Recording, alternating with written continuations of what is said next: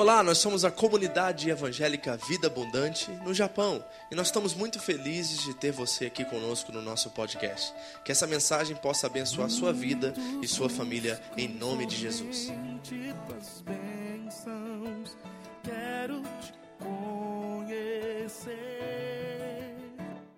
Nós estamos continuando hoje a segunda etapa da nossa série Colocando a Casa em Ordem. E como eu disse para vocês, deu uma coceira muito grande em mim de querer começar a série por essa ministração. Mas para vocês não pensarem que seu pastor é carnal, ou que ele tinha outras intenções nisso, é, eu vou estar falando sobre essa segunda área, é uma área muito importante. Tanto é que eu acredito que principalmente no contexto pelo qual nós vivemos, na, no Japão, num país de primeiro mundo, onde o capitalismo surge e e toma realmente é, a, é a direção da nação e nós entendemos quão forte isso é. Tanto é que eu sei que o caso de vocês é diferente do nosso, mas quando eu fui para os Estados Unidos em 1988, nós fomos por uma situação financeira. Meu pai perdeu o emprego no Brasil e minha avó já estava nos Estados Unidos e nós fomos em busca de um sonho financeiro. Esse era o objetivo do meu pai, como todo brasileiro que eu creio vá para o exterior, vai para o exterior, é que ele fala que vai ficar três anos, vai comprar sua casa, comprar seu carro, sua moto e voltar para o Brasil. Não é esse o sonho de maioria dos estrangeiros? Era o sonho do meu pai, e ele já está lá há 28 anos. né? E então, eu acredito que todos nós vamos a outra nação, saímos da nossa cultura, saímos dos nossos costumes, saímos da, da nossa família, deixamos saudade, deixamos tantas coisas para trás em busca desse alvo, desse sonho financeiro. E exatamente essa área que eu quero conversar com vocês hoje. Por que, que eu tinha essa, essa coceira de começar por ela? Porque se eu fosse falar sobre finanças, sobre dinheiro, com a mesma intensidade, densidade, ou seja, volume pelo qual Jesus falou, eu não teria igreja hoje. É sério isso? Por exemplo, a Bíblia fala 208 vezes sobre fé, 219 a 15 a 19 vezes sobre salvação, 2.085 vezes sobre dinheiro. Você acha que Deus sabe alguma coisa sobre como é o nosso coração em questão essa área? E uma coisa que eu consigo avaliar olhando para a narrativa bíblica é que Jesus era um desconstrutor de ídolos. O que Jesus queria fazer, e por isso que ele falava tanto sobre a área financeira e sobre dinheiro, é que ele entendeu que no seu contexto, né, naquele tempo dele, isso já era um problema. Imagine no mundo que nós vivemos hoje, né, nesse século pelo qual nós vivemos hoje, onde dinheiro é verdadeiramente um Deus. E é por isso que as próprias palavras dele disse para nós que nós não podemos servir a um Deus, agradar um e aborrecer a outro. Ou nós servimos a Deus, ou nós servimos a mamão, ou servimos às riquezas. Jesus foi bem enfático e bem claro nisso. E porque ele encontrou, ele descobriu que o dinheiro era um Deus e que o dinheiro era um mal. E na verdade, se você for ler a Bíblia como um todo, você vai ver que todas as vezes, exceto por uma vez, que a Bíblia fala sobre dinheiro, ela fala no contexto do dinheiro como maldição e não como bênção. Eu fui fazer essa pesquisa, eu fiquei assustado que, exceto uma vez só no Novo Testamento, quando a Bíblia toca na questão de dinheiro, ela está falando sobre maldição. Imagina. Então, essa palavra que eu vou ministrar para vocês, ela é complicadíssima de se pregar no século e no mundo pelo qual nós vivemos hoje. Porque eu pedi até a nossa intercessão, a, pessoa, a, a intercessão, o Ministério de Intercessão da Igreja, para estar orando de uma forma mais intensa nesse domingo, porque eu tenho certeza que o teu, que o teu inimigo vai querer te distrair dessa mensagem. Eu tenho certeza que o seu coração vai se fechar em momentos, porque a palavra que eu tenho para ministrar para vocês vai ofender vocês às vezes. E esse é o propósito do, do Evangelho de verdade, é nos abalar. Ele consola os, ele consola os abalados e abala os consolados. Então, o que eu tenho para ministrar para você vai ser difícil de você ouvir, porque vai mexer em algumas áreas que talvez já encontraram um lugar no nosso coração. E a verdade é, se Jesus foi um desconstrutor de ídolos, nós precisamos ser a igreja, a voz profética de Deus, para também desconstruir os ídolos da nossa geração e do nosso século. E um deles, principalmente no Japão, no país pelo qual nós vivemos, é o dinheiro, são as riquezas. Então, amados, eu gostaria a sua atenção de uma forma mais especial nessa manhã, porque eu tenho certeza que em vários momentos durante essa ministração, a sua mente vai vagar para outros lugares, ou você vai se sentir chateado, e eu quero que você entenda que não fique chateado comigo como pastor, mas fique chateado se você identificar e o seu coração revelar que essa área pelo qual você está ministrando hoje, você ainda tem uma questão, um probleminha nisso. Se ainda existe um ídolo que está ainda com o seu pé no seu coração ainda. Porque o que nós queremos hoje mudar não é a forma pelo qual nós vivemos a vida financeira somente, mas a nossa atitude e o nosso coração em relação a isso. O que eu desejo hoje ao sair daqui é que a sua atitude, o seu coração mude a respeito da sua vida financeira. Que você de fato coloque a vida em ordem, coloque a sua casa em ordem, que é o templo do Espírito Santo, em questão a isso. Então, não deixe a sua mente ir longe, não deixe o seu coração ficar chateado. Mas seja sincero e seja maduro o suficiente para reconhecer que talvez o que eu vou estar ministrando hoje ainda é um problema para você.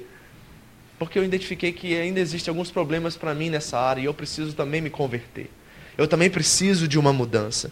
Então, antes de fazer isso, eu gostaria de ler dois textos bíblicos e nós vamos orar novamente para pedir que o Espírito Santo tenha total liberdade para nos ministrar e que, ao sermos ofendidos pela palavra, nós reconhecemos isso e possamos ser sinceros o suficiente para pedir perdão, nos arrepender e reconhecer Deus em nossos caminhos.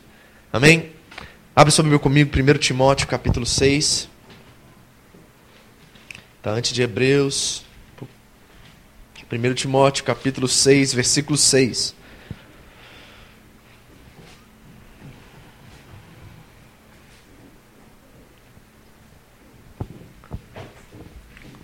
Enquanto você procura 1 Timóteo 6, 6, deixa eu só dar uma explicação do que algo que veio à mente essa semana, orando e buscando ao Senhor, estudando a palavra, é que o que aconteceu no Jardim do Éden após a desobediência do homem e da mulher foi que o problema do pecado era um problema exterior até aquele momento. Ou seja, a serpente estava lá, nós podemos olhar isso de uma forma literal, meta, metafórica, seja qual for a forma pelo qual nós vemos isso, mas nós reconhecemos que o problema do pecado era um problema externo, não estava dentro do ser humano ainda.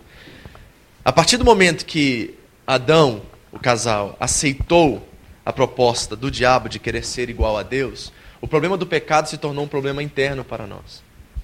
Ele era externo, ele era uma questão de opção, era uma questão de decisão, de livre-arbítrio, de escolher entre Deus escolher entre o pecado, escolher entre Deus escolher entre as riquezas e a nossa, o nosso controle da vida. E a partir do momento que a desobediência entrou no mundo, o pecado se tornou uma questão interna para nós. Então, aqui já vai começar a tocar um pouquinho. É que o que eu quero identificar nessa manhã, desculpe se isso vai ofender você, é a serpente que está dentro de cada um de nós. Tem serpente dentro de nós querendo assumir o trono de Deus, que é o nosso coração. E se nós não mudarmos nossa atitude urgentemente, a graça não encontra lugar para transformação e regeneração do nosso coração. Então é muito sério que nós vamos começar hoje. Eu quero que você entenda isso no nível de seriedade que eu estou tentando propor para vocês. 1 Timóteo 6,6 De fato, é grande fonte de lucro a piedade com contentamento. Porque nada trouxemos para este mundo e nada podemos levar dele, tendo, porém, sustento e com o que nos vestir, estejamos contentes. Mas os que querem ficar ricos caem em tentação e em laço, e em muitas concupiscências loucas e nocivas, as quais submergem os homens na ruína e perdição. 10. Porque o amor ao dinheiro é a raiz de todos os males.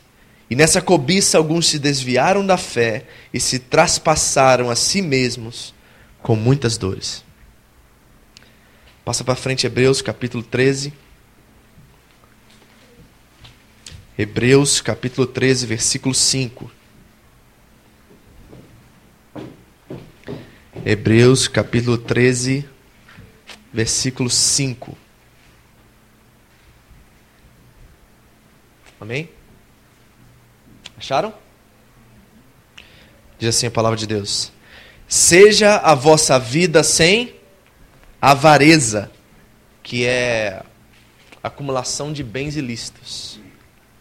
Seja a vossa vida sem avareza, contentando-vos com o que tendes, pois ele mesmo disse: Não te deixarei e nem te desampararei. Seja a vossa vida sem avareza, contentando-vos com o que tendes, pois ele mesmo disse: Não te deixarei, nem te desampararei. Feche seus olhos. Senhor, eu te peço que todo preconceito, toda interferência maligna, toda distração caia por terra agora. Senhor, nós queremos destronar a idolatria do nosso coração para que o Espírito Santo, através da palavra, tenha acesso à nossa consciência e também ao nosso coração. Abre nosso coração e nossa mente para que possamos enfrentar nossos próprios medos. Reconhecer que se algo venha nos ofender durante esse tempo, na tua palavra, que esse é o nosso coração se revelando, Deus, e nós precisamos regenerá-lo. A palavra de Deus diz que o nosso coração é perverso e enganoso. E nós queremos reconhecer isso, Deus, hoje e sermos humildes o suficiente para entender que precisamos de uma mudança e precisamos reavaliar nossos valores e prioridades, principalmente em relação à área financeira. Então, ajuda a destronar a idolatria do nosso coração nessa manhã, Senhor. É o nosso pedido, nos dê atenção para ouvir a tua palavra sem preconceito e sem interferência. Em nome de Jesus. Amém. Amém. Bom, nosso relacionamento com o dinheiro é sempre baseado na necessidade. Sempre estou generalizando, talvez, 99% nós nos relacionamos com o dinheiro devido a uma necessidade pelo qual nós temos. E por isso nós temos uma dificuldade tremenda de compreender como Deus quer que nós vivamos nessa área. Por causa que o dinheiro é sempre uma necessidade, nós sempre estamos de fato correndo atrás disso ou obcecados por isso, ou ansiosos por isso, preocupados com isso. E devido a ser uma necessidade, é uma dificuldade nós entendemos que Deus quer que nós vivamos a nossa vida financeira e a nossa vida em relação a Deus é, nessa área de uma forma livre, de uma forma espontânea, de uma forma generosa, de uma forma pelo qual nós podemos glorificar a Ele. Se eu pudesse dar um título para essa, para, para essa mensagem, eu diria que é fazer com que nossas finanças glorifiquem a Deus. Esse é o propósito dessa manhã. Fazer com que a nossa, a nossa vida financeira glorifique a Deus. Então eu quero dar alguns fatos, quero dar algumas informações para vocês aqui para começar, e daqui a pouco nós vamos entrar num texto que vai revelar para nós onde está o nosso coração em relação a essa área. Primeira coisa, primeiro fato, e isso é uma coisa que eu reconheço, tá? Se você não concorda comigo, amém. É, uh, concorda em discordar com você. E são coisas que eu avalio ao, dentro do pastoreio, dentro da, de viver no mundo pelo qual nós vivemos hoje. E um fato que eu reconheço é o seguinte: que poucas pessoas descansam nessa área. Poucas são as pessoas que são desprendidas e dominam o dinheiro em vez de ser dominados por ele. Esse é o primeiro fato que eu reconheci. Que poucas pessoas conseguem descansar nessa área, se desprender dessa área e não permitir com que o dinheiro seja algo que domina a vida deles, mas que eles tenham domínio. Ou seja, que o dinheiro seja um acessório na vida e não uma prioridade. São poucas pessoas. Outro fato: poucos são os que não se preocupam com o dia de amanhã. E vivem contentes com o que têm hoje. Eu reconheço isso também ao lidar com vocês, ao lidar com as pessoas lá fora, no trabalho secular. São poucas pessoas que têm preocupação, que não têm preocupação com o dia de amanhã. Outro fato que eu encontro: poucos são os que mantêm-se firmes em momentos de abalo financeiro ou crise financeira. O que encontra a maioria das pessoas quando entram em crise financeira desesperam, perdem o controle, fazem loucuras, tomam decisões, tomam decisões precipitadas. Esse é outro fato. Então, só de relatar essas três coisas aqui, eu vou ser bem prático devido ao horário, eu já posso reconhecer que, na verdade, o dinheiro tem uma certa influência muito forte na nossa vida. Como eu já tenho ensinado a vocês muitas vezes, o dinheiro não é neutro. O dinheiro não é neutro. Então nós precisamos avaliar nosso coração. Outra coisa que eu reconheço, outro fato que eu reconheço é que eu ainda eu ainda não conheci uma pessoa que após receber o seu pagamento e olhar para o seu lerite, foi lá no governador, no prefeito da cidade e reclamou que os impostos estavam muito altos. Ó, hoje desse mês foi 17%. Pô, mês passado 15%. Vou aqui levantar um cartaz, vou protestar, porque vocês estão cobrando demais os nossos impostos. Mas o que eu encontro é que as pessoas que são sábias, que não são mesquinhas, que não têm ganância e avareza no seu coração, elas reconhecem que os impostos são tirados dos seus pagamentos para a manutenção da cidade, para o bem comum de todos, para ajudar com as necessidades dos mais carentes, para providenciar seguro de saúde. E aqui no Japão nós podemos dizer com toda clareza que o sistema funciona, principalmente nessa área. Todo mundo aqui ajuda, que tem filho, recebe de três em três meses uma ajuda do governo. O cocuminho, o seguro de, de saúde de vocês é muito barato comparando-se ao Brasil e até aos Estados Unidos. Nós não temos esses benefícios nos Estados Unidos. Um seguro para uma família nos Estados Unidos é de 100 mil a 120 mil por mês. Quanto que você paga? Então, muita, graças a Deus, muitas pessoas têm sabedoria suficiente para entender que os impostos são uso, são uso do governo para abençoar, e graças a Deus, no contexto no país que nós vivemos, eles são usados de forma correta e a corrupção é bem mínima no Japão. Não é que não existe. Existe, mas comparado ao Brasil, meu amigo. Então nós sabemos que o dinheiro que é tirado do nosso, nosso cheque, nosso, nosso salário, vai ser usado para um benefício da sociedade. Amém? Vocês reconhecem isso? Então, reconhecendo isso, por que, que nós temos uma tamanha dificuldade de entender também que os dízimos e as ofertas são usados para o reino de Deus? Se nós compararmos essa estatística, esse reconhecimento que você mesmo provou para mim que você tem, de que os seus impostos são para o uso da sociedade em comum, por que, que nós temos dificuldades também, ao entregar o dízimo, ao entregar nossa oferta, de entender que isso também é de bem comum para o reino de Deus, para a igreja e para o ajuda de todos?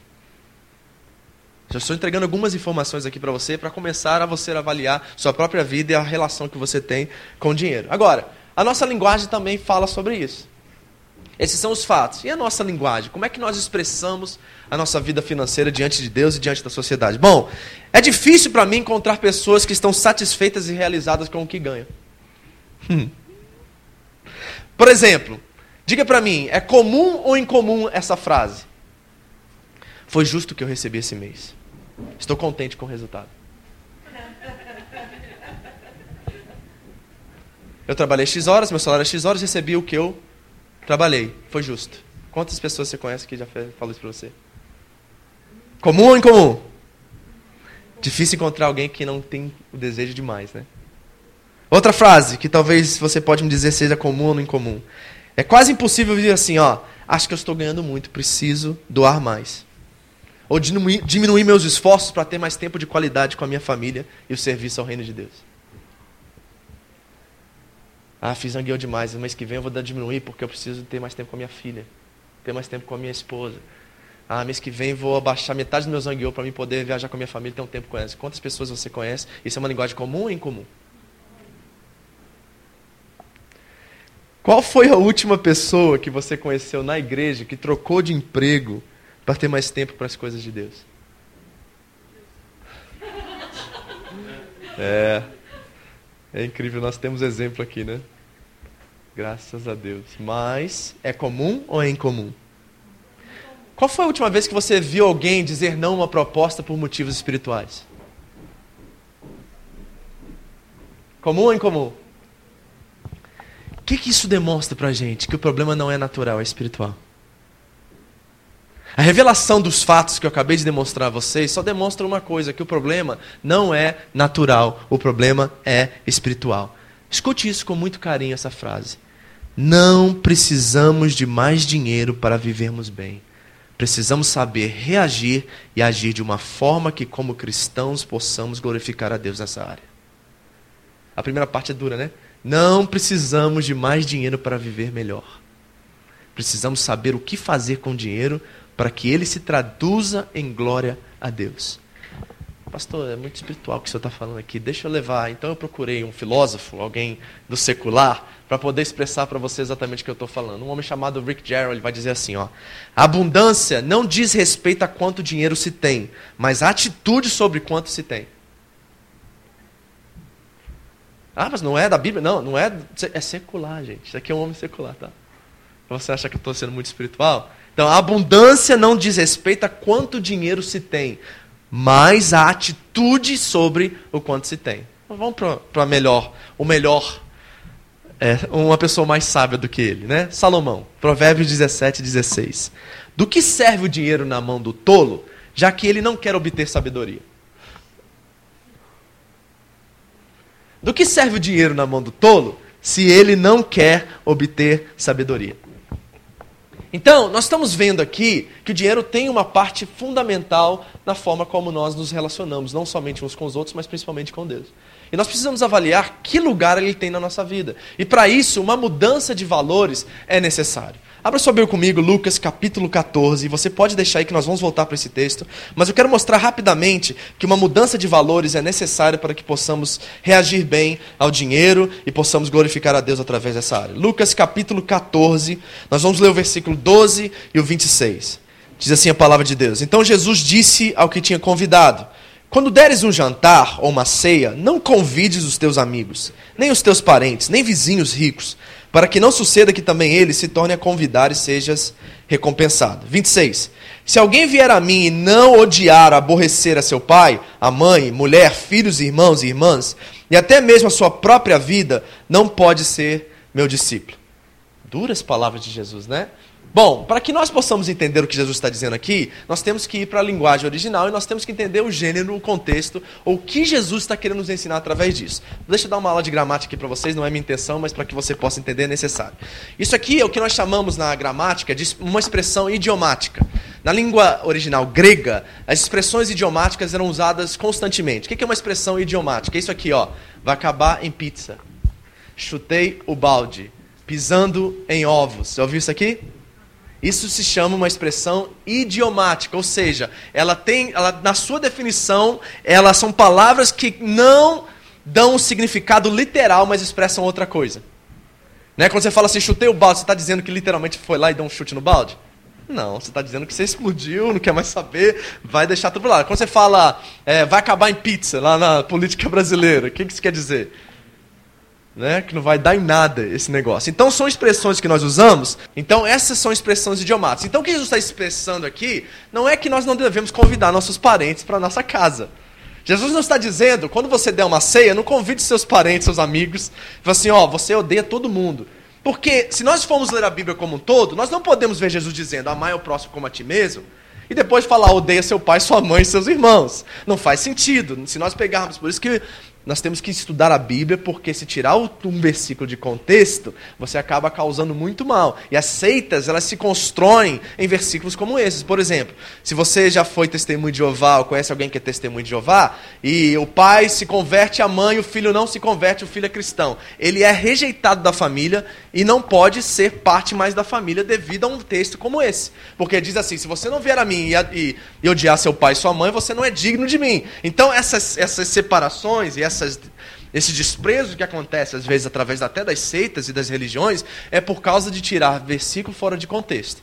Então, isso aqui, esses dois versículos especificamente, são expressões idiomáticas. Jesus está dizendo, não está dizendo que nós não podemos convidar nossos amigos para a ceia, que nós, não pode, que nós devemos odiar nossos pais. Ele está dizendo o seguinte, preste muita atenção nisso, que qualquer coisa que se torna uma máxima na nossa vida, acima de Deus, se torna um ídolo na nossa vida que nós não podemos colocar nosso pai, nosso filho, nossa esposa acima de Deus nas nossas prioridades. Que nós não podemos excluir um, excluir, excluir outros. Que nós devemos aceitar e receber as pessoas todas. Que se nós colocarmos algumas máximas acima de Deus, nós vamos nos perder e nós vamos nos tornar idólatras. Então, o que, que Jesus está dizendo especificamente ali no versículo 12? Ele está dizendo assim, ó, que nós precisamos transformar as nossas prioridades e valores para que possamos glorificar a Deus nas nossas finanças. Ou seja, botar o que tem valor como o que tem valor e colocar o que tem preço como o que tem preço. Nós precisamos definir as nossas prioridades. O que, que tem valor na sua vida? E o que, que tem preço na sua vida? É isso que precisa ser identificado para que possamos reagir ao dinheiro, reagir às finanças. Porque se as finanças têm valor para você, você vai com certeza trocar as suas prioridades. Mas se eles têm preço, quer dizer que não tem valor. Então nós precisamos identificar isso. O que Jesus está querendo me mostrar aqui? Se os nossos, escute isso, porque isso aqui vai doer, eu sei. Se os nossos investimentos em entretenimento, negócios, lazer, são maiores do que o reino de Deus, nossos valores estão invertidos. Se os nossos investimentos em entretenimento, lazer e negócios são maiores do que o reino de Deus, o que é o reino de Deus, pastor? A Bíblia diz assim, Romanos 14, 17: O reino de Deus não é comida nem bebida, mas justiça, paz e alegria no Espírito Santo. Quais são os valores de justiça, paz e alegria no Espírito Santo? Misericórdia, fé, igreja, justiça, caridade, ministério. Esses são os valores do reino de Deus.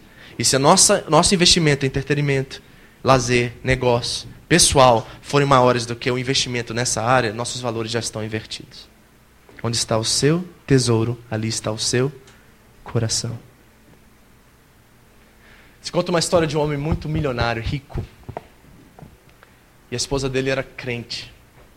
E ela sempre tinha esse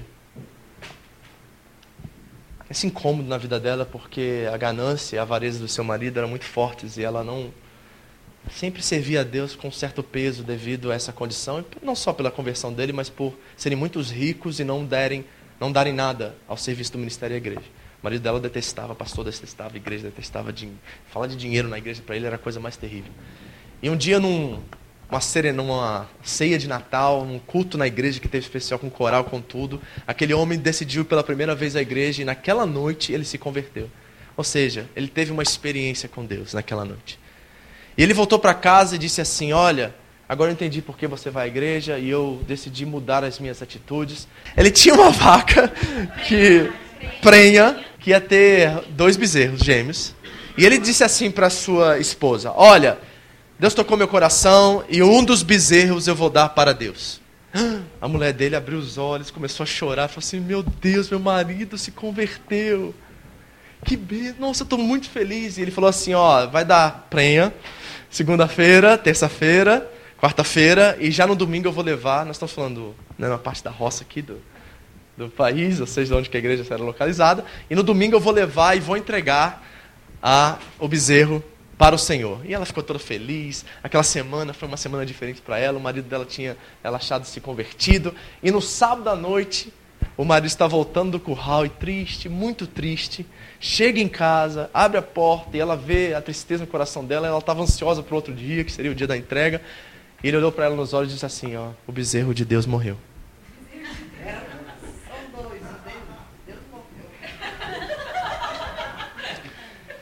Não é engraçado que é sempre o bezerro de Deus que morre? Não é sempre o bezerro de Deus que morre, gente? É ou não é? Qual é a correta forma de ofertar, pastor? Bom, se nós formos olhar para a Bíblia, só tem uma forma: sacrificialmente. Não como sacrifício de pagar por algo que nós cometemos de errado, mas é uma forma de se entregar a Deus. É sempre sacrificialmente. Se existe um padrão neotestamentário de se entregar, esse padrão se chama sacrifício. Então, nós precisamos rever como estão as nossas prioridades nessa área. Como colocar a, a casa em ordem nessa área? Bom, eu quero fazer uma avaliação é, histórica para vocês, bíblica, histórica. Rapidamente, o intuito aqui não é ensinar, é, trazer um monte de texto bíblico e tentar ensinar vocês que nós devemos dizimar, que nós devemos ofertar, mas eu quero trazer um panorama histórico, rápido, do que a Bíblia diz sobre essa questão de dízimo e oferta e como nós devemos avaliar isso devido à narrativa bíblica. Bom, de acordo com a lei e o Antigo Testamento, você não sabe disso, mas os judeus eles davam mais ou menos 25% da sua renda anual. Eles tinham o piso, que era 10%, que era o dízimo dado na lei, que foi, na verdade, precedente à lei. Quando o dízimo, nós vemos o dízimo na Bíblia a primeira vez, foi no tempo de Abraão. Abraão volta de uma guerra onde ele venceu quatro reis e ele tem despojos daquela guerra, ou seja, o, o que foi acumulado, os bens, os tesouros daquela guerra, e ele sente tal gratidão porque Deus o livrou da morte e o fez vencer e triunfar sobre os seus inimigos, que ele encontra uma forma de devolver a Deus com gratidão aquilo que ele recebeu. E ele encontra um sacerdote chamado Melquisedeque, a qual ele pega 10% dos seus despojos e entrega Melquisedeque como oferta agradável e voluntária ao Senhor. Nós vemos o dízimo na Bíblia antes da lei de Moisés. É um precedente à lei. Então, avaliando isso, Moisés traz esse princípio para a lei, e naquele tempo os judeus davam 10% da sua renda, 3% para o templo, 5% para a festa não sei de quê. No total disso tudo, de todas as entregas que os judeus faziam, não era 10%, eles davam mais ou menos 25% da sua renda ao Senhor. Mas o padrão e o que foi estabelecido na lei, desde o Antigo Testamento, na palavra de Deus, é um piso, e eu quero que essa palavra esteja bem firme no coração de vocês, que o dízimo é um piso pelo qual nós podemos pisar, estabelecer, estabelecer como padrão, para que possamos elevar agora que nós estamos vivendo para a graça a um novo padrão. Então, existe o piso. Na lei de Moisés, nós descobrimos que eles davam 25%, mas o piso se chamava o dízimo, que a palavra dízimo quer dizer a décima parte, que era 10%. No Novo Testamento, Jesus não contradiz o dízimo e confirma. Nós podemos ler isso em Mateus 23, 23, Lucas 11, 42. Jesus está dizendo que nós não somente devemos dar o dízimo, mas exercer misericórdia, fé e justiça. Então Jesus não é contra o dízimo e Jesus, de certa forma, confirma o dízimo, como, padrão e piso no Novo Testamento. O apóstolo Paulo eleva isso a um novo patamar. Abra comigo rapidamente, 2 Coríntios capítulo 8. Como eu disse, não tenho intenção de dar aula sobre isso hoje, mas eu quero dar só uma, uma avaliação histórica, bíblica, para que vocês possam entender qual é a base que nós devemos estabelecer. 2 Coríntios 8, 1 a 3. Olha só que coisa interessante. Primeiro, Jesus disse: confirma o dízimo e estabelece como piso, ok? Olha o que, que o apóstolo Paulo vai nos ensinar. E agora, irmãos, os fazemos conhecer a graça de Deus dada às igrejas da Macedônia. Primeiro, quem foi que deu? Deus. Por, de que forma? Pela graça. Em muita prova de tribulação, houve abundância de quê? Alegria. E a sua profunda o quê? pobreza transbordou em riquezas da sua generosidade. Pois, segundo as suas posses, o que eu mesmo testifico com os olhos dele, está falando, e ainda acima delas deram voluntariamente. Paulo vai dizer assim: ó, Jesus te confirmou e colocou como piso. Sabe o que a igreja da Macedônia fez? Eles eram pobres, miseráveis. Talvez tinham só, vamos dar um exemplo aqui paralelo, que não é um exemplo, mas é uma forma de aplicar isso. Eles tinham para comer um prato de arroz e feijão. Eles pegaram metade do prato, um pouquinho mais, talvez 60% daquele prato e enviaram para outra igreja. Eles deram acima das suas necessidades, acima daquilo que eles tinham para dar. Aqui, Paulo vai dizer que ele está estabelecendo um padrão. Então, o piso é o nosso dízimo. E nós devemos elevar o padrão pelo que Paulo vai, Paulo vai nos ensinar aqui. Abundar diante da referência. E essa é a visão histórica, neotestamentária, que nós podemos ver acerca do dízimo. Agora, quais são os requisitos para essa entrega, pastor? Primeiro, primeiro requisito está muito claro aqui no texto. Diga assim, a pessoa está do seu lado assim, ó, alegria. Que que, aonde vem, qual é a fonte da alegria pelo qual nós entregamos? Extrema gratidão. Extrema gratidão. Por quê? Qual é o lugar que eu, que eu puxo a minha motivação, pastor? Porque se eu for olhar para as minhas finanças, não tem motivação nenhuma. Se eu for olhar para o ar do trabalho, as horas de zangueô, o esforço que eu dou, eu não vou encontrar motivação nenhuma para não usufruir daquilo para mim mesmo. Então, da onde vem a motivação para que eu possa levar o padrão? Vem de Cristo, que era rico e se fez pobre. Segundo Coríntios 8, 9.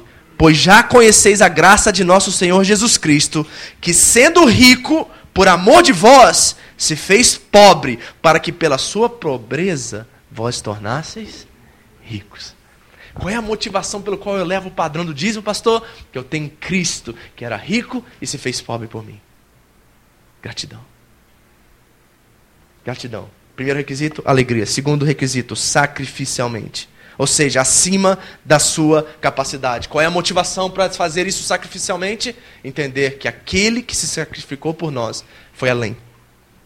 O que Cristo fez por nós, ele não poderia, não precisava fazer. Ele era perfeito, sem culpa. E mesmo assim foi ao matadouro, como ovelha, morreu no nosso lugar, se sacrificou e foi além do sacrifício. Pagou o preço do pecado na sua carne. E ele foi além. Se ele foi além, o meu padrão também tem que ser ir além, porque eu quero ser como o meu Senhor. Então, primeiro, alegria. Segundo, sacrificialmente. Terceiro, regularmente. Ou seja, ser generoso nessa área, ser fiel ao Senhor, assim que nós usamos essa linguagem, não é uma questão de ser esporádico nisso, ou ser por necessidade, mas tem que ser um estilo de vida. E eu vou além disso. Não é um estilo de vida relacionado ao ministério ou à igreja que você serve. É um estilo de vida para a vida toda. Ou seja, você está hoje no Japão, na comunidade evangélica Vida Abundante. Você pode ir embora para o Brasil, que é a questão do Elton da Vanessa, já conversei com ele sobre isso. Isso é um estilo de vida. Se vocês não encontrarem igreja nos primeiros meses, não quer dizer que você não deve parar o seu padrão. Não está relacionado à igreja, está relacionado ao Senhor. Então, dizimar e ofertar não é uma questão de ser esporádico. Oh, esse mês está bem, eu vou fazer. Mês que vem não está tão bem, então eu vou diminuir. Não, é uma questão de estilo de vida. Ou seja, eu estabeleço o padrão, eu fluo nesse padrão, eu, eu elevo esse padrão e eu vivo assim para o resto da minha vida. Sendo aqui como ministério, sendo no Brasil, sendo na China, sendo no fim do mundo, nós continuamos a viver debaixo do mesmo padrão. Ou seja, isso tem que ser regularmente. Pausa. Reflete um pouquinho no que eu falei. Agora eu sei que uma coisinha já está soando na sua mente aí. Porque é fácil identificar isso. Eu sei que alguns estão dizendo assim: Pastor, eu gostaria de dar mais, mas não tenho condições. Eu sei que veio isso aí. Pastor, estou entendendo, eu acredito nisso que você está acreditando também, mas eu até gostaria de dar mais, mas não tenho condições. Bom, se o padrão pelo qual o, velho, o, o Novo Testamento está nos ensinando é que nós temos que estar dispostos a dar sacrificialmente, essa é exatamente a forma pelo qual nós deveríamos dar. Ou seja, não ter não é desculpa para não fazer. Se é sacrificialmente, tem que haver incômodo, tem que, ver, tem que haver desconforto. Se eu estou hoje entregando meu dízimo, entregando minhas ofertas, e não tem nem um pouquinho de incômodo, é como se fosse assim, ó, isso aqui já é calculado mensalmente, está no orçamento, eu coloco na, na, na, na planilha, bum, tá lá, cai o dinheiro, já vou lá, bum, direitinho, não tem peso nenhum, pastor, estou tão alegre fazer isso. Quero dizer para você que você não está sendo incomodado o suficiente. E eu não estou falando só no quesito de você entregar aqui na igreja, mas o que você está fazendo das suas responsabilidades com as pessoas que você ama e as pessoas que vivem ao seu redor. Vocês têm cuidado delas também? Então, se o padrão é sacrificial, dizer que não tenho condições, não conta. Porque é exatamente sem condições que nós deveríamos estar entregando. Esse é o padrão do Novo Testamento, ou seja, sacrificialmente. Pastor, eu sou mãe solteira. Pastor, como é que eu sou dizimista se eu tenho três bocas para me e eu sou a única renda da minha casa? Deixa eu dizer uma coisa para vocês agora, como instituição e como igreja, como serva do seu pastor, ouça isso que eu vou falar para você. Você que é mãe solteira, você que não tem condição, você que, seja qual for a sua situação que você está vivendo hoje, deixa eu dizer uma coisa a você. O seu papel é obedecer a Deus, o nosso papel como instituição é cuidar de você. O seu papel, obedecer a Deus. Nosso papel é ter certeza que não vai faltar nada na sua casa como comunidade. É, o problema é que as pessoas sofrem sozinhas e são sofrem porque querem, porque Ninguém, eu tenho certeza que, pelo menos da liderança dessa igreja, se você vier pedir comida, bebida e o que vestir, você sempre vai ter. Nem que eu tiver que dividir meu prato com você, eu vou dividir. Mas não vai faltar na sua casa. Então, nosso papel como instituição, cuidar das pessoas que fazem parte dessa comunidade. Seu papel como líder e como parte desse ministério e como parte desse corpo, ser obediente a Deus e não ao ministério e não à instituição. Obediente a Deus. Amém? Só queria tirar essa. Que eu sei que vem. Essa autocomiseração. Ah, eu queria tanto, mas não posso, querido. Se o padrão é sacrificial, viva o sacrificial e experimente o sobrenatural. Experimente. Sabe qual é o pastor? Então, se eu der, vai vir um sobrenatural, vai vir um sobrenatural. Sabe o que vai ser o sobrenatural? A Josi vai na sua casa levar uma cesta básica. Sobrenatural isso. Sabe o que é sobrenatural? Você vai ligar, pastor, ora por mim que eu estou sem comida e de repente aparece um monte de comida na sua casa. Sobrenatural. Sabe que é sobrenatural? Não tive dinheiro para pagar a consulta do médico essa semana. De repente vai lá alguém te dá dois mil para pagar. Sobrenatural. Está entendendo? Então, o nosso papel é obedecer. O papel da comunidade, da instituição, da igreja é cuidar de vocês. Porque o padrão neotestamentário é sacrifício. Aqui é que o negócio vai pegar, tá? Lucas 14, acharam? Nós vamos ler do 7 até o 24, mas deixa eu dar para vocês só um pouquinho do fundo histórico aqui, porque é importantíssimo o que nós estamos vendo aqui. Como você pode ver lá no versículo 1, diz assim: No sábado, quando Jesus entrou na casa de um dos principais dos fariseus para comer pão, eles o estavam observando. Então, o contexto aqui é uma história. Agora, deixa eu te contar o que é essa história. Deixa eu te contar no padrão greco-romano da época o que está acontecendo aqui na história dessa, dessa festa. Essa festa não é uma festa comum naquela época. Alguém conhece aqui? Eu perguntei lá, lá em Okazaki, o pessoal de São Paulo falou que tem uma. No Rio chama de pistolão. Em São Paulo acho que chama de cunha. É isso? O pessoal lá do interior falou que é cunha. Alguém conhece o que é pistolão aqui? Ninguém sabe o que é pistolão? Entendeu? Nunca ninguém sabe, que coisa, gente. É o seguinte, seu pai é prefeito da cidade, ele manda todo mundo da cidade vir trabalhar para ele, entendeu? É o pistolão. É QI chama? Quem indica? É, então é o seguinte, deixa eu ensinar para vocês como funcionavam as festas greco-romanas daquela época. O cidadão que está fazendo a festa aqui é um homem muito rico e de grande influência na cidade. Essas festas eram para chamar todos os empreendedores, todas as pessoas que tinham negócio na cidade, para lá ser a, a, festa dos negócios, ou seja, trocar cartão. Olha, estou fazendo uma ponte, ah, eu tenho cimento, daqui meu cartão. Era uma festa de negócio, era uma festa de influências. Era como se nos dias de hoje a festa da, da revista Caras no Brasil. Conhece? Só bambambam, bam, bam, só gente da alta mídia que quer estar. Sabe aquelas festas de, do Brasil que você vê que só vai artista, lotado, né? tem um monte de champanhe, aquela coisa. Essas festas eram assim, era para promover negócios. Por quê? Quem fazia festa pagava tudo, não cobrava nenhum dos convidados, e a razão pelo qual ele fazia festa é para ser convidado para a próxima. Então o benefício é: tudo que eu estou investindo agora eu vou depois ter através de uma negociação, através de ser convidado para outra festa. Era a festa dos pistolões, que eu quero dizer assim para você. Era a festa dos QIs, ou seja, todo mundo que era alguma coisa na cidade estava nessa festa. Os bambambam bam, estavam nessa festa. Esse é o contexto greco-romano aqui dessa festa. Jesus vai falar que é uma mega festa e Jesus foi convidado. E aí, Jesus entra em cena no meio dessa festa. Imagina Jesus lá na Ilha de Cara, gente. Todo mundo dá champanhe, os artistas da Globo, tudo lá sentado, tirando foto, e Jesus aparece, Jesus começa a conversar com os convidados. Jesus vai falar com três tipos de audiências aqui. Primeiro ele fala com os convidados da festa, todo mundo. Depois ele fala com o dono da festa, e depois ele fala com alguém que estava sentado na mesa dele. Nessa festa. Entende esse contexto, que esse contexto é fundamental para aquilo que nós vamos ministrar aqui para vocês. Amém? Então vamos lá, vamos para o versículo 7 primeiro. 7 ao 11. Primeiro ele está falando com os convidados agora, todo mundo na festa. Reparando como escolhiam os primeiros assentos, propôs-lhes esta parábola. Quando por alguém fores convidado para um casamento, não te assentes no primeiro lugar, pois poderá haver um convidado mais digno do que tu. Então, o que convidou a ti, a ele poderá dizer: dá o lugar a este, assim com vergonha terás de, de, de tomar o último lugar.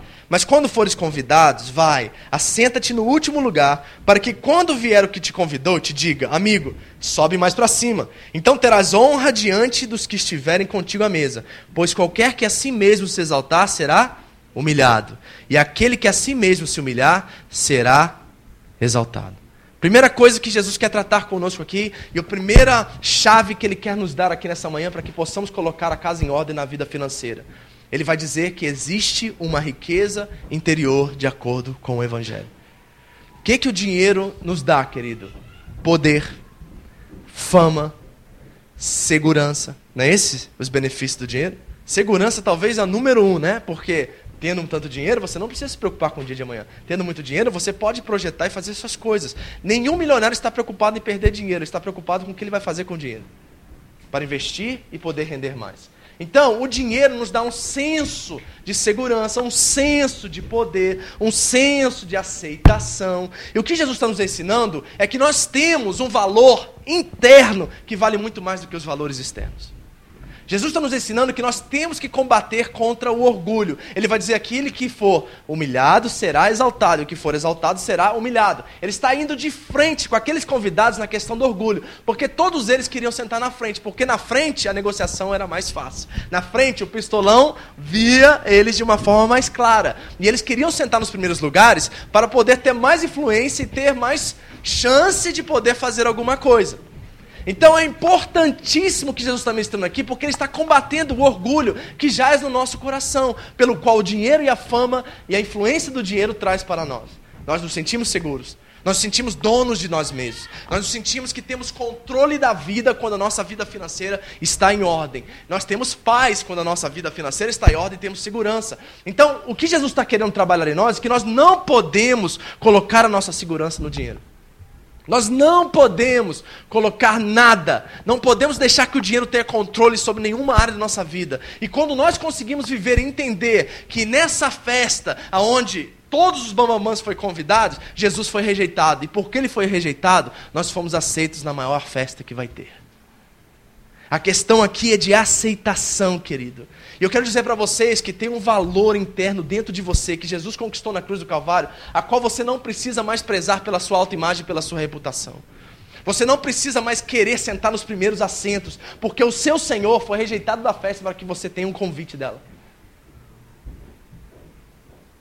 É isso que Jesus está trabalhando em nosso coração. Que existe uma riqueza interior dentro de nós que vale mais do que qualquer ouro, qualquer prata, qualquer dinheiro, qualquer sentimento de segurança que nós podemos ter com as coisas exteriores.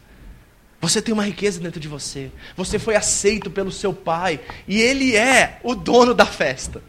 Ele é o bambambam. Bam, bam. Ele é o cara. Ele é o único pelo qual você precisa se sentir amado. Você não precisa colocar sua confiança, seus desejos, suas vontades nas coisas que o dinheiro pode providenciar para você. Mas você pode confiar em Deus, porque Ele é o dono da festa e Ele já te deu um convite. E esse convite é manchado de sangue e você foi convidado para essa festa. Você foi aceito, amado. Você não precisa da influência do dinheiro para se sentir aceito. Quantos de nós dizemos assim: ah, quando tiver dinheiro, pastor? Ah, quando eu melhorar, vai ser tão bom porque eu vou fazer isso, vou fazer aquilo. E nós temos um senso de valor através das nossas posses. Nós temos um senso de valorização através daquilo que nós possuímos, daquilo que nós sonhamos. Nossa identidade às vezes está enraizada naquilo que nós temos, não naquilo que nós somos e naquilo que Jesus já fez por nós. Por que, que nós não conseguimos viver contentes com o que temos? Porque dentro de nós existe essa ambição maligna de querer mais, de possuir mais, porque o nosso senso de identidade e valor estão nas coisas e não em Deus. Quando nós nos desprendemos disso, querido, é aí que está a verdadeira paz. A genuína paz é quando nós nos desprendemos dos fatores externos, das coisas exteriores, do dinheiro, do poder, da segurança que ele traz, e nós depositamos a total confiança em Deus, que já nos aceitou, que já morreu por nós, que já nos convidou para a festa, que é o nosso maior pistolão, e nós não precisamos temer nada. Nós estamos estudando que o Senhor é o nosso pastor, e nada nos faltará. O dinheiro traz segurança para você hoje? O dinheiro te dá um poder de influência, o dinheiro te faz sentir bem. É nisso que está enraizada a sua identidade. Quando você vai no shopping e compra aquela roupa bonita, você sente-se mais seguro devido àquilo? Ou você se sente seguro por quem você é e pelo que ele já fez por você? Aquele que será exaltado será humilhado, e o que será humilhado será exaltado. Primeira coisa que Jesus nos ensina que existe uma riqueza interior de acordo com o Evangelho, que é muito maior do que qualquer coisa exterior. Segunda coisa, versículos 12 ao 14. Então agora ele vai falar para o dono da festa. Então Jesus disse ao que tinha convidado: Quando deres um jantar ou uma ceia, não convide os teus amigos, nem os teus parentes, nem vizinhos ricos, para que não suceda que também eles se tornem a convidar e sejas recompensado.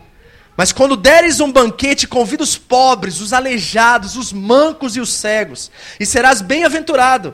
Embora eles não tenham com que se recompensar, te recompensar, recompensado serás na ressurreição dos justos. Deixa eu dizer uma coisa você, guarda isso no seu coração. Deus quer que você vive num alto padrão de generosidade. Deus quer isso é bíblico, pode, não, não tem como você contradizer isso. Deus quer que você viva num alto padrão de generosidade. E sabe o que, que vai acontecer quando você viver nesse alto padrão? Você vai sentir que você está perdendo algo. Você vai sentir que você está perdendo algo. Pô, pastor, eu não culto domingo de manhã, eu não culto domingo à noite, tem que ir para o casaco no sábado, cela durante a semana. Pastor, meus amigos estão fazendo faculdade, fazendo curso, fazendo um monte de coisa, e eu estou aqui, sabe, às vezes tem que dar meu dízimo, esse dinheiro podia ser investido numa coisa que eu pudesse melhorar minha vida financeira, minha vida profissional. A gente começa a avaliar as coisas, e um senso de que nós estamos perdendo algo pelo tempo que nós estamos investindo no reino de Deus, começa a ser gerado dentro de nós. Esse tempo poderia ser com minha família, não só valores monetários, mas Podia ser investido em outra coisa, podia estar aprimorizando alguma área da minha vida. E nós começamos a ter um senso de que nós estamos perdendo algo enquanto outras pessoas que não vivem na intensidade do reino de Deus que nós vivemos estão progredindo na sua carreira profissional e estão ocupados, enquanto nós estamos ocupados servindo os que não são. Jesus disse assim: ó, quando você convidar alguém, convide os aleijados, convidem os mancos, convide os pobres, convide os cegos, porque eles não podem dar nada para você de volta.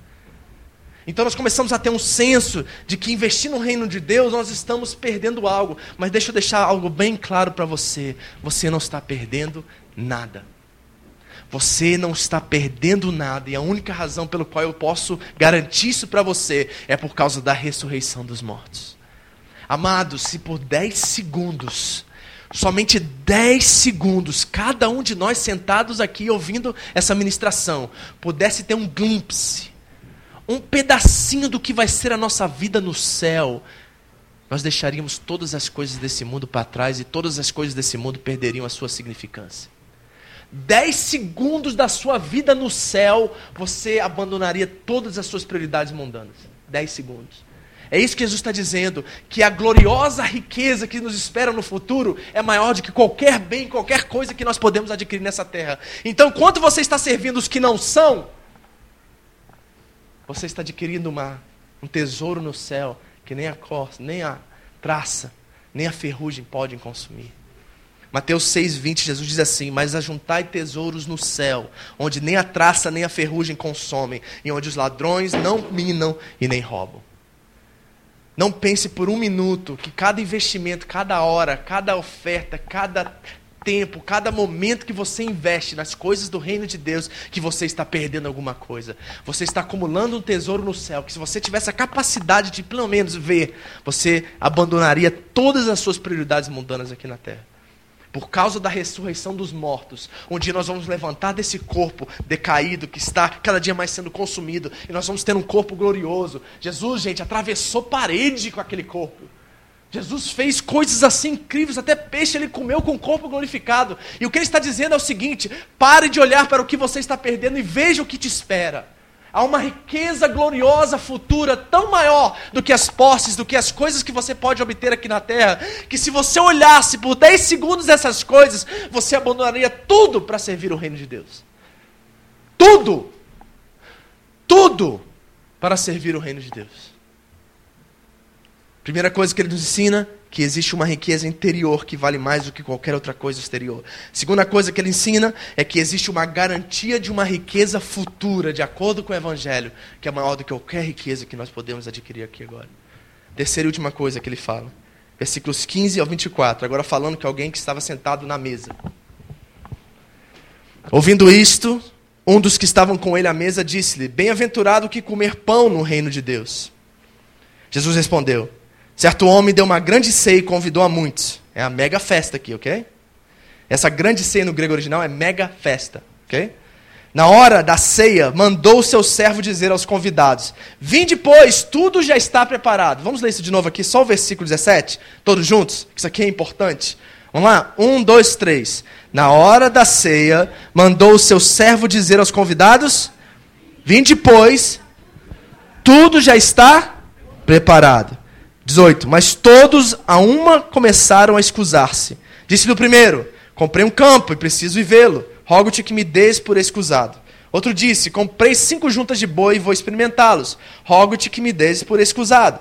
Outro disse: Casei-me, por isso não posso ir. Voltando aquele servo, anunciou essas coisas ao seu senhor. Então o dono da casa, indignado, disse ao seu servo: Sai depressa pelas ruas e bairros da cidade e trazei aqui os pobres, aleijados, cegos e mancos. E disse o Senhor, o seu, disse o servo: Senhor, está feito como mandaste, mas ainda tem lugar. Então disse o Senhor ao servo: Sai pelos caminhos e valados e força-os a entrar. Está ouvindo a palavra? Força-os a entrar, para que a minha ceia, minha casa se encha. Eu vos digo que nenhum daqueles que foram convidados provará a minha ceia. Sabe quem estava aqui nos, nos que ele vai chamar de caminhos e valados? Eram os bandidos. Pensa hoje na favela no beco. Pensa. Qual é a rua lá da. Cracolândia. Ok? Ele mandou o servo ir na Cracolândia e não mandou assim, ó, vai lá e convida eles, não. Força eles a vir. Vai lá no meio dos traficantes do bandido, aqueles que não são, e força eles a vir para a ceia. Sabe por que, que tinha que forçar, gente? Porque você chega pro bandido naquele tempo e você fala para ele assim, ó, tem uma ceia lá na Mega Festa, que todo mundo sabe qual é a Mega Festa dos Bambamã. E a ceia está preparada hoje, é para você. Sabe o que o bandido vai falar? Ah, você está louco? Eu não pertenço. Eu vou lá para roubar, eu não vou lá para ser convidado. Você está me chamando falando que ele me convidou, o dono da festa me convidou? A gente nunca é convidado. E eles não vão acreditar que está tudo pronto. Por isso que ele está falando assim, ó, vai lá e força eles a vir, porque eles não vão acreditar que a ceia é para eles e que está tudo pronto. Força eles a vir. Que, que isso quer dizer para a gente, pastor? Quer dizer, amados, que está tudo pronto. Está tudo preparado. A ceia do Cordeiro que nos espera já está pronto. Que tudo que Deus quer fazer na sua vida se consumiu em Cristo Jesus. E todas as bênçãos pelo qual foram derramadas sobre ele, sobre Abraão, sobre Cristo, estão disponíveis para nós hoje. Está tudo pronto. Você tem que parar de ficar correndo atrás do dinheiro, porque o dinheiro é bênção de Deus para você, para suprir sua casa, para abençoar o reino de Deus e para que você seja suprido em todas as coisas. Tudo já está pronto. Você não precisa ficar correndo atrás das coisas deste mundo, porque Deus vai providenciar tudo para você. Está tudo pronto. Está tudo pronto, gente. A ceia, o banquete está preparado. Você pode comer, você pode sentar nessa ceia hoje. Você pode viver a vida em abundância que Jesus prometeu. Está pronto. Por que, a gente não vive, pastor? Porque a gente não acredita que está pronto, a gente continua correndo atrás. A gente não consegue acreditar, a gente é como os bandidos, na verdade nós somos bandidos, né? Nós somos como os traficantes de verdade daquele tempo, porque nós não conseguimos encaixar na nossa mente que está tudo pronto. Que Jesus já fez tudo, que Ele já nos salvou, já nos libertou, já nos curou, já nos abençoou. Que não tem mais nada para Ele fazer, é só a gente vir, e é de graça. Vem, Ele fala: Vinde a mim, vós que estáis cansados e sobrecarregados, eu vos darei alívio. Vem beber do meu sangue, vem beber, comer do meu corpo, porque está tudo pronto. E nós não conseguimos entender isso, então nós corremos atrás dos nossos sonhos, dos nossos projetos, do dinheiro, da fama, do poder, da segurança. E nada acontece.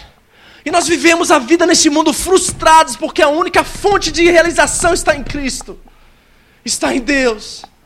O convite já foi dado, você já recebeu, viva como convidado. Viva como convidado. Pare de ficar murmurando pelos cantos como você fosse um, um servo na festa. Você é convidado. Você tem tudo disponível para você. E você pode viver o que Deus tem para você hoje. Você pode sair dessa miséria de vida hoje, porque está tudo pronto. E melhor, você não precisa pagar nada para isso. É de graça. Vou terminar contando uma história. Mas é tão forte para mim, querido, você não tem ideia. Como que eu quero que vocês sejam libertos nessa área?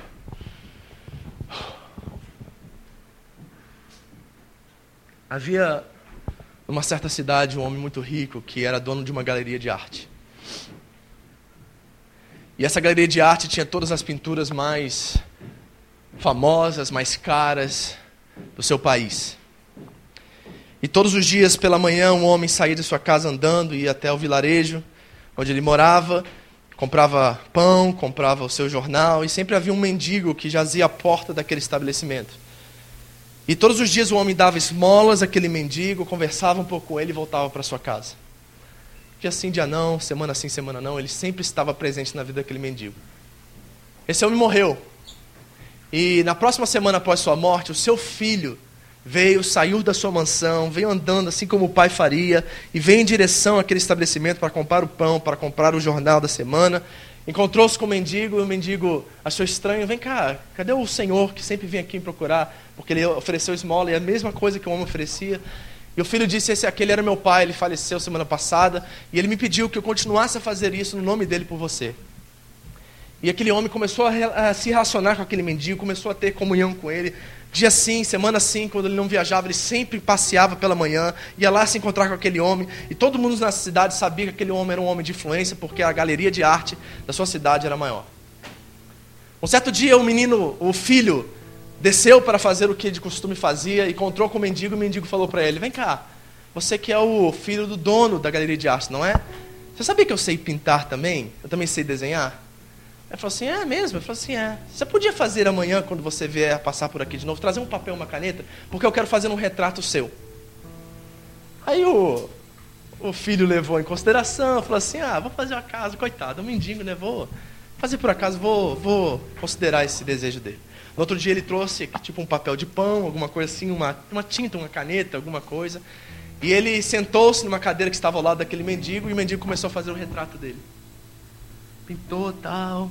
Gastou mais ou menos uma hora e o homem com paciência esperou ele terminar aquela pintura. E ao final entregou aquele papel para aquele homem, o homem olhou e viu que era uma, uma caricatura, não era nem um retrato. É como se fosse uma criança de 18, 19 anos que começou a aprender a pintar e fez um rascunho daquilo lá. Não era uma obra de arte, não era algo bonito, mas a intenção do homem que contou para ele. E ele pegou com muito carinho aquele papel, voltou para sua casa. Passou-se alguns meses, o homem parou de vir, o filho parou de vir. E o mendigo, depois de duas, três semanas sem ver o filho do homem, ele ficou incomodado com aquilo, pegou sua esteira, levantou e foi até a mansão.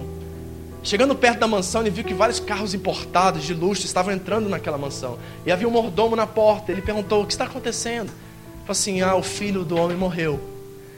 E hoje, nós estamos, já tem uma semana que isso aconteceu, e hoje é o leilão de todas as obras de artes que ele tinha.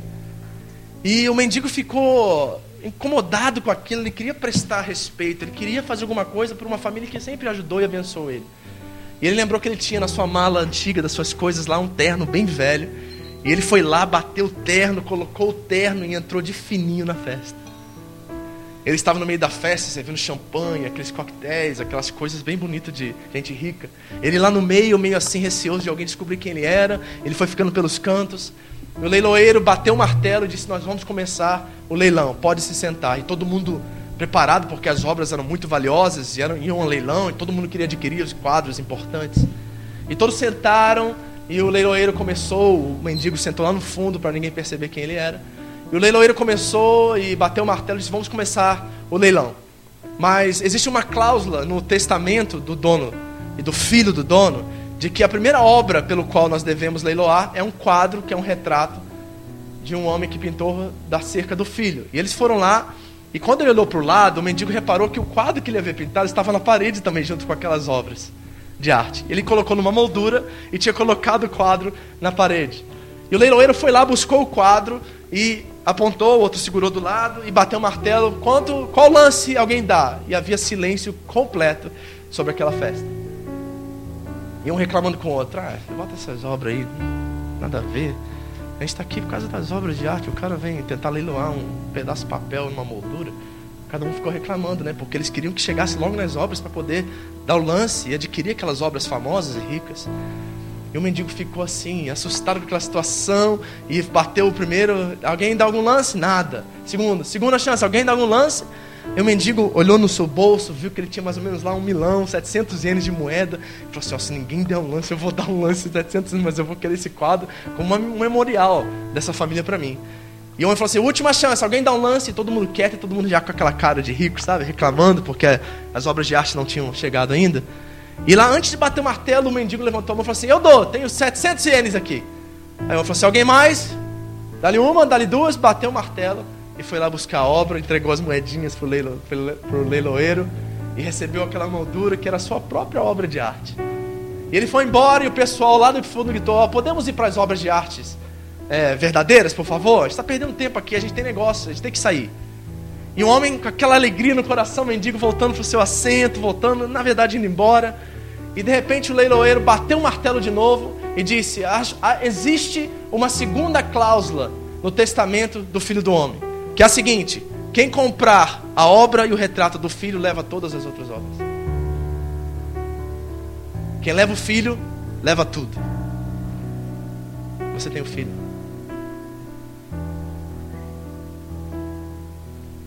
Você tem filho? Quem tem um filho, tem tudo. Feche seus olhos.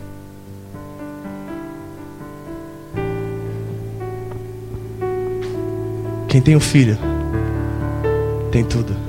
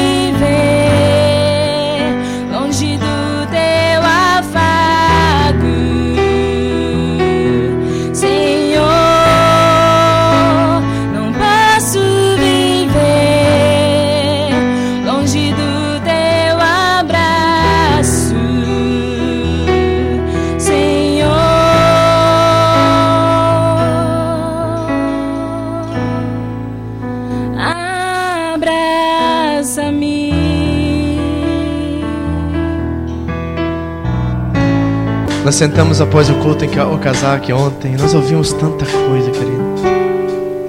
Eu cheguei para um dos irmãos lá e falei assim, querido, qual é a área que hoje você tem mais dificuldade de caminhar com Deus? Ele falou para mim assim, o que você ministrou hoje. E eu falei, ele falou, pastor, hoje eu decidi que eu não vou mais viver de qualquer jeito nessa área com Deus. Eu falei, já valeu a pena o meu final de semana.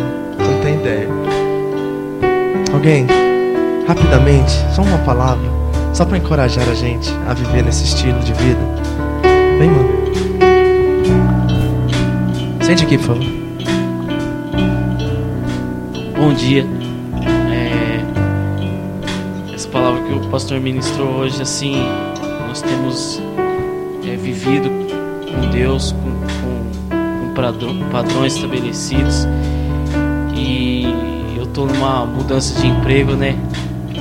Sai a resposta, então é, eu e a Simone conversamos, é, estamos decididos a mudar mesmo, é, para colocar prioridade em casa, é, no reino de Deus também. Eu creio assim, a família é, é projeto de Deus, então é buscar o, o reino de Deus em primeiro lugar.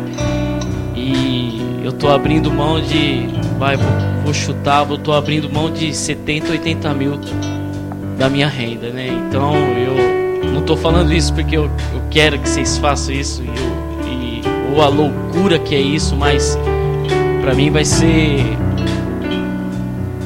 Pra mim vai ser é um romper, sabe? É, é, é não eu não tô seguro pelo quanto que eu ganho, eu tô seguro com Deus. Então eu quero viver isso.